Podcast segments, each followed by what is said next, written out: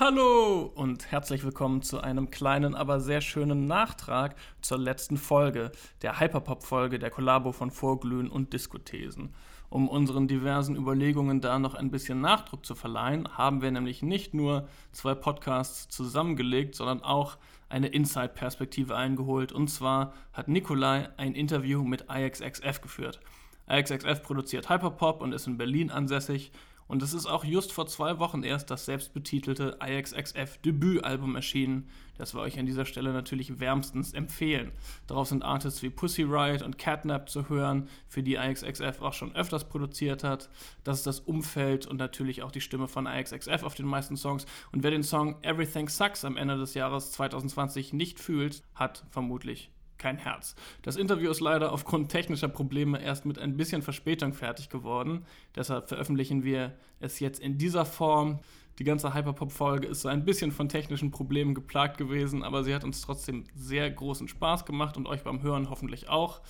Wir freuen uns sehr über Feedback, über die Kanäle von Vorglühen und Diskothesen auf Instagram und wünschen jetzt ganz viel Spaß mit diesem Bonus-Content und ein paar spannenden neuen Einschätzungen zu den Fragen, die wir im Podcast diskutiert haben, aber natürlicherweise nicht abschließend beantworten können. Nikolais Gespräch mit IXXF.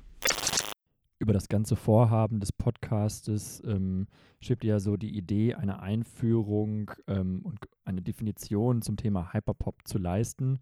Und das war dann auch die Einstiegsfrage an äh, IXXF, ob es da äh, eine Definition für Hyperpop gibt. Uh, I think Hyperpop is just a term for really modern music right now. Um, It's like a try to categorize a lot of different styles of music into a bigger genre. Um, music that is using really synthetic sounds or has a really untraditional way of composing and songwriting to it, but still is pop at the same time.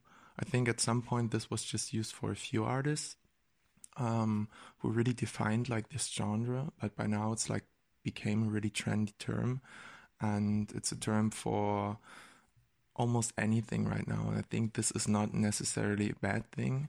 Um, because therefore, like a lot of subculture artists and people from scenes who would not gain such a big audience now have the possibility to get a foot a bit into the mainstream. Um, so for now, I think it's just a platform that helps a lot of artists to spread some unconventional music uh, in this sense.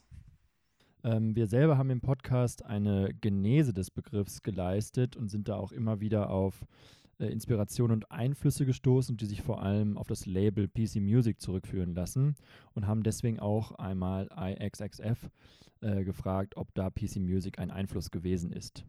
Sure, yeah, I think uh, a lot of artists has been influenced a lot by PC music, and I think it's been a label that has been pushing the envelope of music and sound like really early on. And what people sometimes don't forget is that it's been just like one label that became really famous, and there's a lot of more artists who do similar music or even have been doing that like for several years um, that are not as compatible as PC music artists or PC music label in general.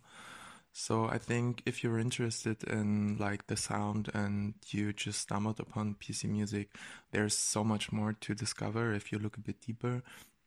I would recommend anybody to like take this that this is like the tip of the iceberg of a lot of like interesting approaches that people have to um, conquer like traditional music and they are out there and they don't have such a big audience but they exist and it's worth it checking it out. Also IXXF beschreiben äh, ganz klar den essentiellen Einfluss von PC Music ähm, auf ihre Musik und generell auch auf äh, Hyperpop und moderne Musik. Ähm, aber nicht nur das, sondern auch äh, PC Music als eine Art Türöffner in diesen riesigen Hyperpop-Kosmos, ähm, der dann eben ermöglicht, verschiedenste KünstlerInnen zu entdecken. Ähm, also ein riesiges Stöbern in diesem Kosmos. Und da wir ja im Podcast auch äh, die Thematik der verschiedenen Geschlechtsidentitäten angesprochen haben, die dort stattfinden und sich Hyperpop ja auch ein bisschen als ein queerer Safe Space geriert, ähm, haben wir IXXF gefragt, ob diese Form von Gender Fluidity, die ja omnipräsent ähm, im Hyperpop-Kosmos äh, ist, auch ähm, ja, repräsentativ in ihren Sounds zu finden ist. Yes, for me, it's really important to use tools like vocal manipulation or any production skills that I have to make anything sound like I want it to sound. And this goes for anything, not only the voice, but I think music should be something that is just like translating an idea or a message to an audience. And I'm dreaming of music that is really freed from the persona that is making the music. I understand this is not really easy, and people like to have like this rock star kind of identification within the music, like who wrote it, who makes it, what does this person look like, um, what's their sexuality, what's their interest. But I think it would be cool to free um, this kind of like rock star vibe um, that is really bound to the voice of a person. Um, because a voice is just like a tool that you're using to say something or to uh, make a melody, to write a song. And I think this is restricted, you know, like your body is restricted and anything you do is restricted. And we use tools all the time, like using a telephone, using the internet to reach people we couldn't reach usually. Like we cannot see properly, put on glasses, you see better. So all of that is for me the same thing. This is like part of me, you know, like you wouldn't say like your glasses are not part of you. It's like this is the way you look when you put on your glasses. This is you, right? So I think for music it's the same. Whatever effect you put on, it's not fake. Like you can put on auto tune to the maximum and it's still you. Why? Because like you wrote the song and there's something you wanted to say. And maybe this effect has been used by other people before but that's not important um, because this is just a tool. And the first person who invented the distorted guitar probably had been going around trying to stop everybody else from using this effect in their in their songs but now it's just like a distorted guitar it's everywhere. And i think with anything it should be like this. We should just like approach any sound or technique as a tool to say something in a certain way. And yeah that's what i'm dreaming of. So um, I want to get rid of the gender or like the identification of a person within the music through tools to um, make it less bound to the persona of the musician itself.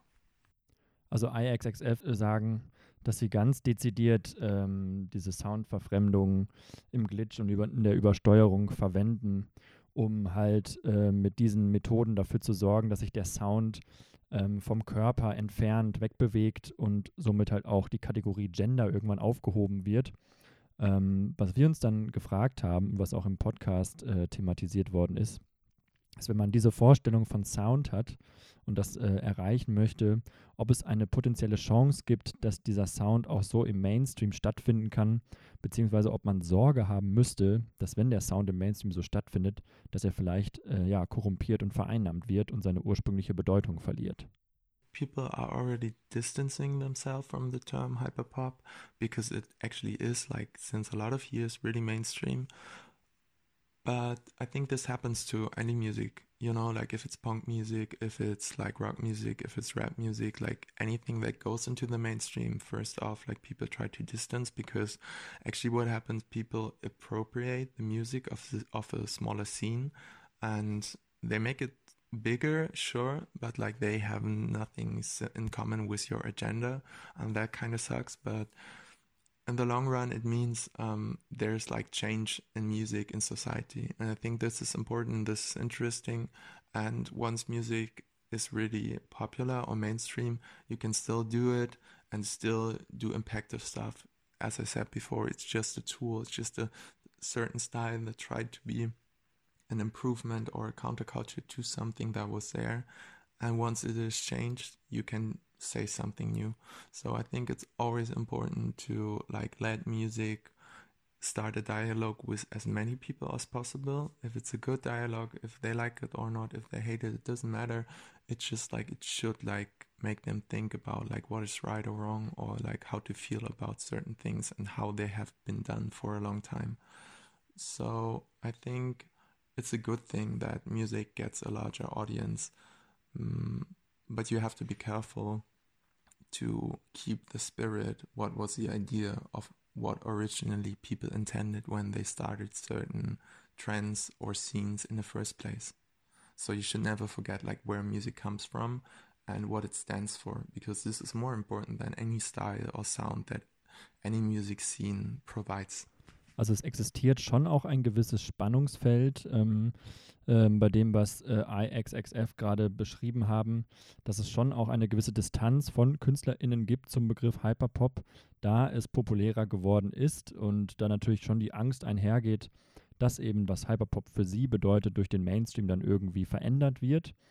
Ähm, für IXXF ist das zunächst erstmal keine große Sorge, weil sie es besser finden, wenn äh, diese Form von Musik ähm, einen, ein größeres Publikum ähm, findet, weil damit auch immer eine gewisse Form von fortschrittlichem Denken verbunden ist, da äh, somit ja auch eine höhere Sichtbarkeit und auch höhere Akzeptanz für Personen erreicht werden kann, die sich als queer verstehen und bezeichnen. Ähm, und das haben wir selber ja auch ähm, im Podcast debattiert, ähm, ob diese Form von Identitätsentwürfen ähm, und so wie es in der Musik und in der Ästhetik stattfindet, ähm, ja fast schon das Potenzial zu einer Gegenkultur hat zu eben diesem heteronormativen oder dieser heteronormativen Mehrheitsgesellschaft und was äh, die Einschätzung von IXXF dazu wäre. There's like this nostalgic um, tradition in music where people like try to do something that has been done before, like after a certain amount of time when it's been gone long enough. So I think yes, um, any music that is like trying to push a bit further and like question what is traditional music and like what is good music is always kind of a counterculture and is always important. And even if not so many people listen to it or to your production, it doesn't matter. It will change like in the long run. So I think it's really important. And even though people don't put like the hyperpop label on themselves, it's just like a term that's used by the media to define some kind of trends within music right now.